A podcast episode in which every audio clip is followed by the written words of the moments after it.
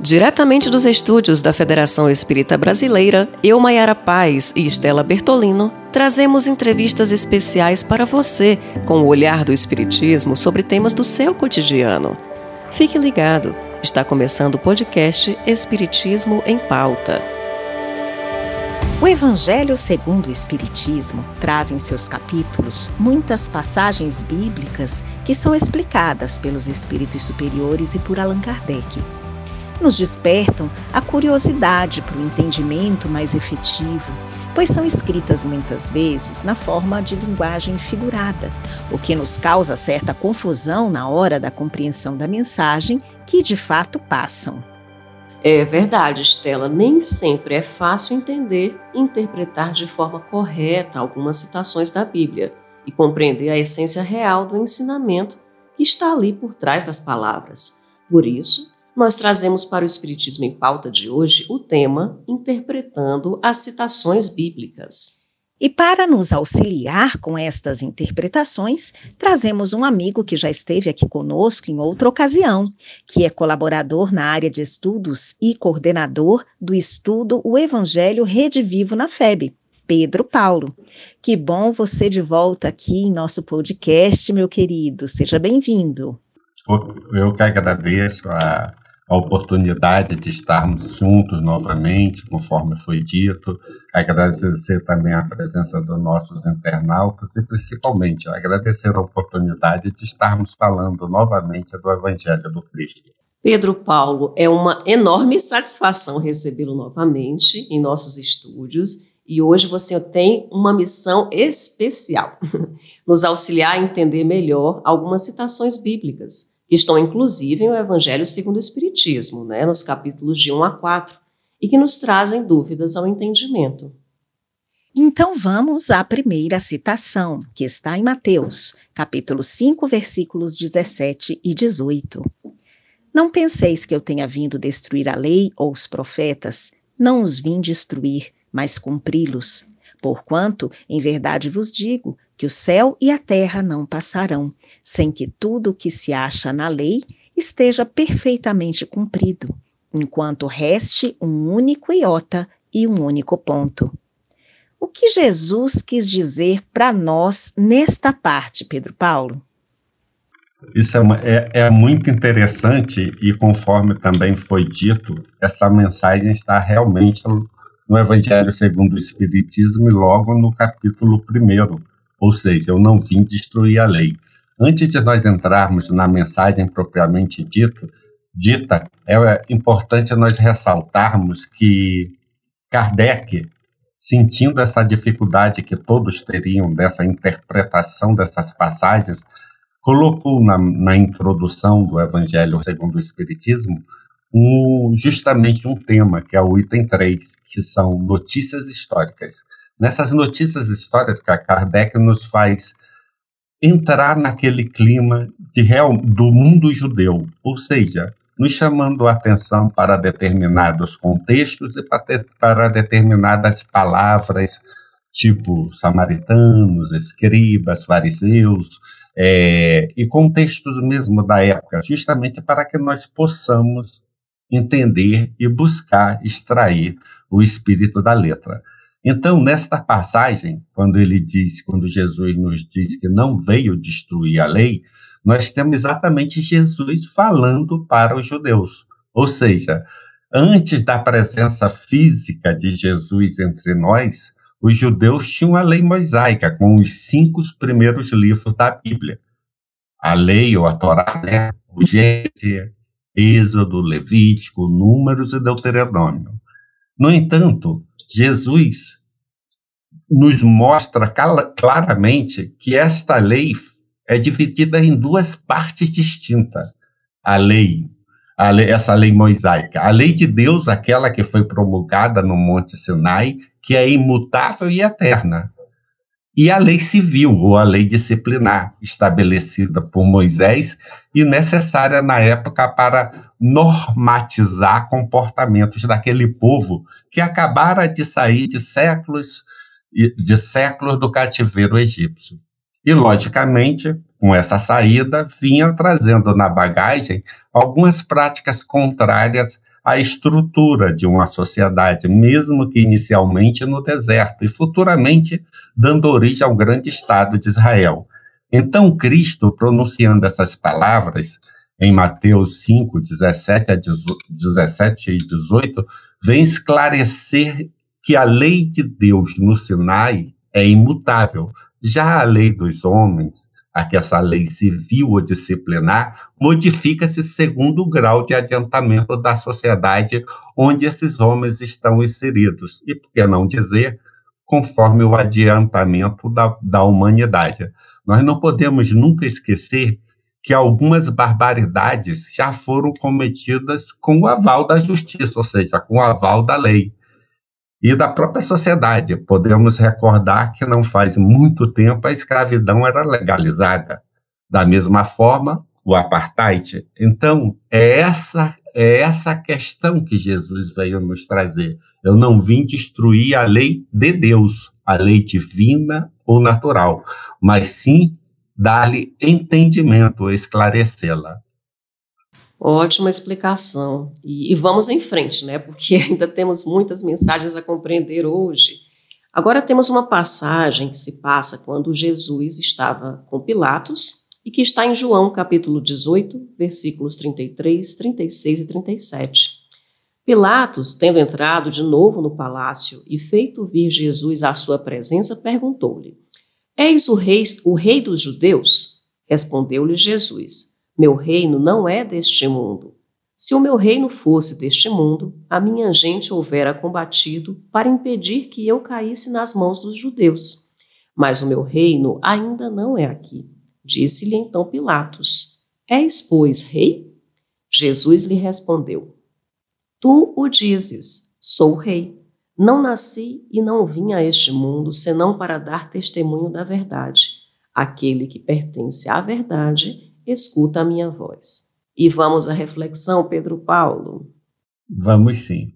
De novo, nós vamos reforçar aquele contexto da época dessas palavras e dessa passagem de, de, de, dessa passagem de Jesus perante a Pilatos não somente a ideia judia, mas mesmo dos povos polisteístas daquela, daquela época, era que uma realeza associada a recompensa e castigo. A observância da lei divina pelos reis era recompensada com bens terrenos, supremacia de uma nação, vitória sobre os seus inimigos, e as derrotas e calamidades era o castigo pela, pela desobediência a essas leis de Deus. Uma prova disso, nós podemos ver claramente quando, quando, quando o, próprio, o povo esperava um, um Messias, como sendo um rei dos judeus, um senhor dos exércitos, guerreiro, conquistador e poderoso.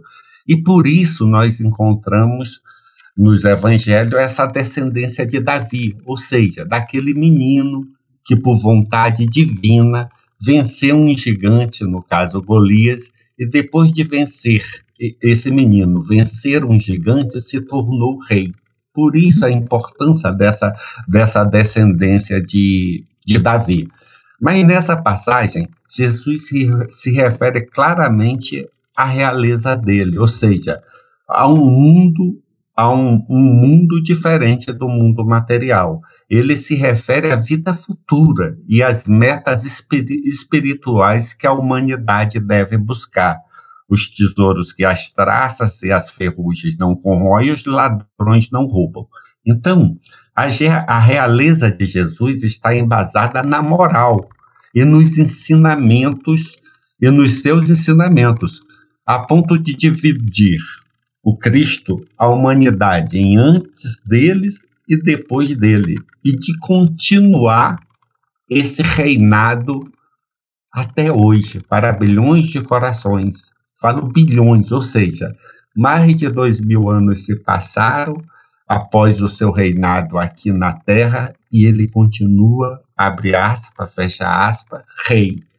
Rei com seu papel de orientar, de conduzir, de consolar, de passar a mensagem do Cristo, porque ele e o Cristo são um, são, são um só, e em pensamento, em sintonia, claro, e é essa, é essa ideia que, que Pilatos não entendeu, e muito menos aqueles poderosos da época, que Jesus estava falando que o meu reino não é deste mundo. Amélia, Amélia Rodrigues faz um destaque muito interessante numa obra de numa obra intitulada Dias Venturosos, no capítulo 20, onde ela faz exatamente referência a essa passagem, a essa passagem nos diz que o, o título da passagem é o Reino de Luz.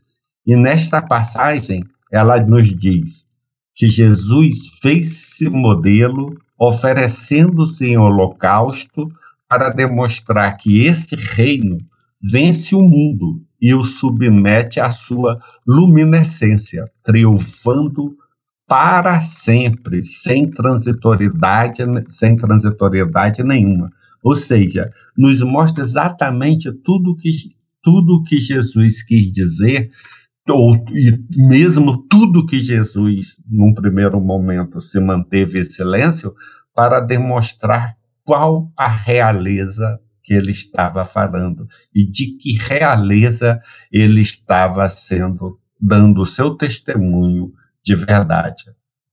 Esta é a grande, o grande significado da passagem, entendeu? Essa é a grande, é a grande essência que nós podemos extrair, porque ele não era somente o rei dos judeus, mas ele era justamente aquilo que nós vamos ver hoje e sempre como uma realeza divina que até hoje contagia e faz com que muitos e muitos discípulos muitos de muitos seguidores, muitos de muitos cristãos possam até hoje buscar através dele o reino de Deus. É tão bom entendermos o que as mensagens têm a nos dizer. Realmente eu estou entendendo, estou achando ótimo. Esse trecho que se encontra também em João, que é o que nós vamos é, conversar agora sobre ele, ele está em João no capítulo 14 versículos de 1 a 3. E ele nos traz o seguinte: Não se turbe o vosso coração. Credes em Deus, crede também em mim. Há muitas moradas na casa de meu pai. Se assim não fosse, já eu vou-lo teria dito, pois me vou para vos preparar o lugar. Depois que me tenha ido e que vos houver preparado o lugar, voltarei e vos retirarei para mim, a fim de que onde eu estiver, também vós aí estejais. E então, Pedro Paulo, o que, que o mestre queria dizer que entendêssemos com essas frases? Olha como é interessante quando nós começamos a desenvolver um entendimento extraindo o espírito da letra. Em cima do que nós acabamos de, fazer, de falar, Jesus começa a nos dizer, outra, Jesus nos passa outra mensagem de otimismo. Jesus já começa dizendo, não para que nós não nos perturbemos, para que não entremos em desespero. Pede para serenarmos os nossos corações, porque existem muitos mundos na casa do Pai. Ou seja, começa a nos trazer agora claramente essa questão do reino que, que anteriormente estava nos referindo. Ele promete inicialmente que, nesta passagem, ele promete inicialmente que preparará o lugar, mas logo adiante ele diz que enviará o Consolador. A casa do Pai é o universo. E dependendo do estágio evolutivo de cada espírito, cada um terá sua respectiva morada, feliz ou menos, ou menos feliz na erraticidade. Enquanto alguns espíritos aproveitam as, as reencarnações e se depuram, outros estacionam e permanecem vinculados às coisas e às sensações das esferas em que viveram. No versículo 6 dessa mesma passagem, logo adiante, deste capítulo 14, Jesus nos mostra exatamente o roteiro seguro para se alcançar essas moradas celestes. Ele não somente diz que há muitas moradas na casa do meu pai, como mais adiante ele nos diz que eu sou o caminho, a verdade e a vida. Ou seja, nos mostra e nos dá o roteiro e o caminho seguro para que nós possamos alcançar essas moradas. O caminho é Jesus mesmo nos diz através daquilo que nós não podemos nunca esquecer, que nós só podemos chegar ao, ao Pai através das suas palavras e exemplos. Então, Jesus é o caminho, porque nos mostra como chegar de uma forma feliz a essas moradas. A verdade está ligada às nossas conquistas morais, praticando seus ensinamentos. Conhecereis a verdade e ela te libertará.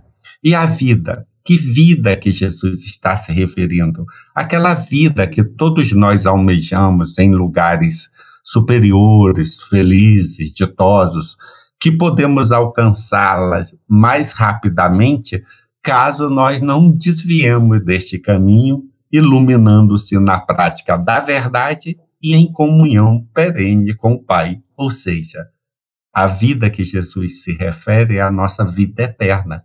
E a doutrina espírita, nós não podemos nunca esquecer, é justamente esse consolador prometido da narrativa joanina ou seja, o Evangelho redivivo presente para sempre entre nós, o caminho, a verdade e a vida.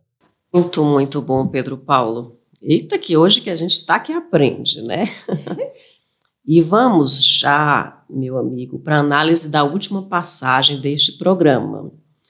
Esta é, um, é, bem extensa, né? E é bom a gente prestar bastante atenção às palavras, pois elas estão inseridas em um diálogo. Vou até pedir a ajuda da Estela para falar por Nicodemos.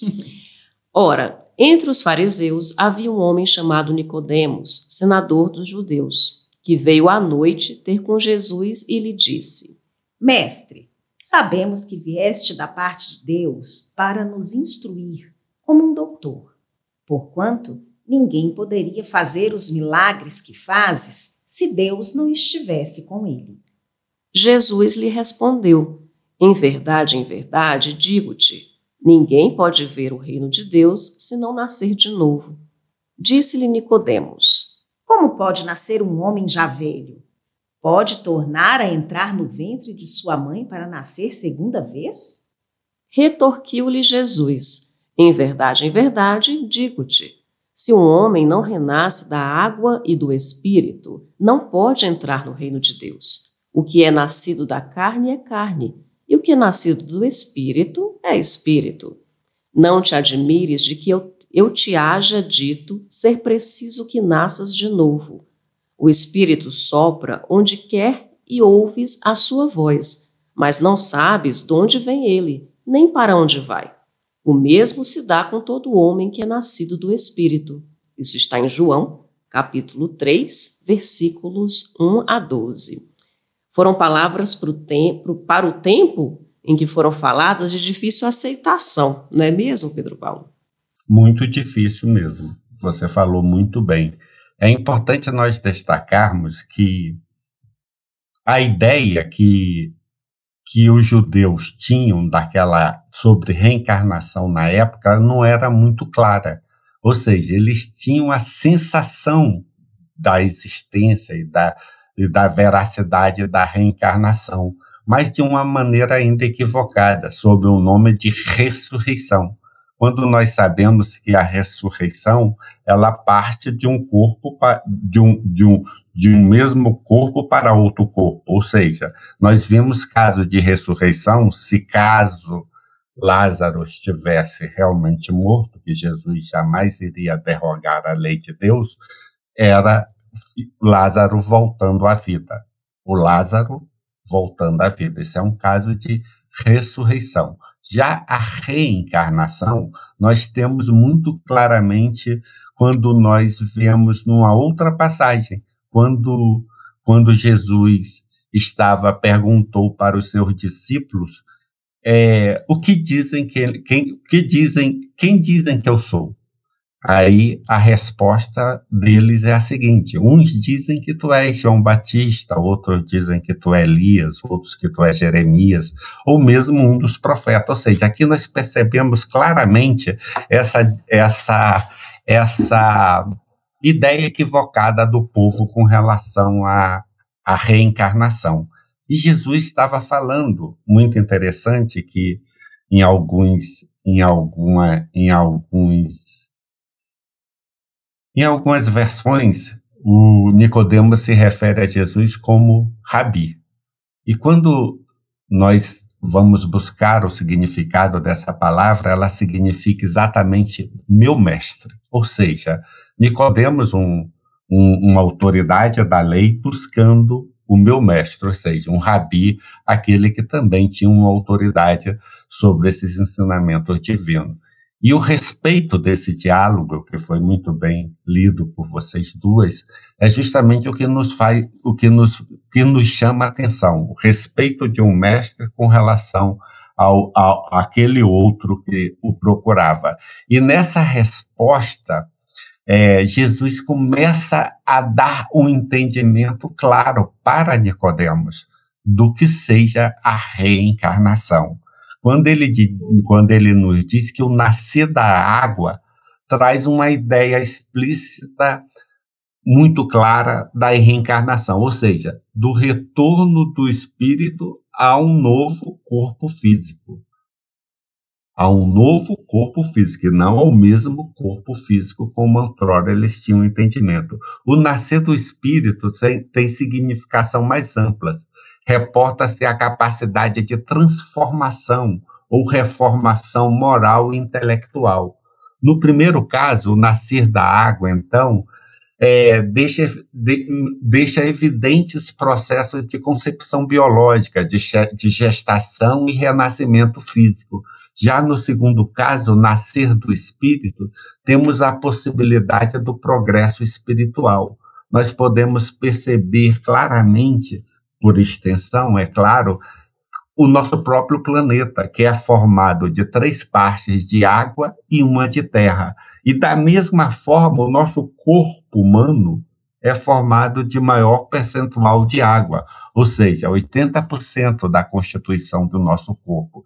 Então, Sintetizando, o princípio da pluralidade das existências ou reencarnação, que Jesus estava se, refer, se referindo claramente, está destacado nessa passagem, e só, e só e somente por esse princípio é que nós temos respostas para aqueles questionamentos transcendentais que o homem faz na noite dos séculos, ou seja, quem sou, de onde venho, para onde eu vou, e até mesmo agora com o esclarecimento da doutrina espírita, o que faço aqui e as justificativas para todas essas anomalias e aparentes injustiças que, que, nós, que nós presenciamos entre nós. Ou seja, foi um diálogo maravilhoso onde Jesus, de uma vez por toda, nos esclareceu sobre a questão da reencarnação.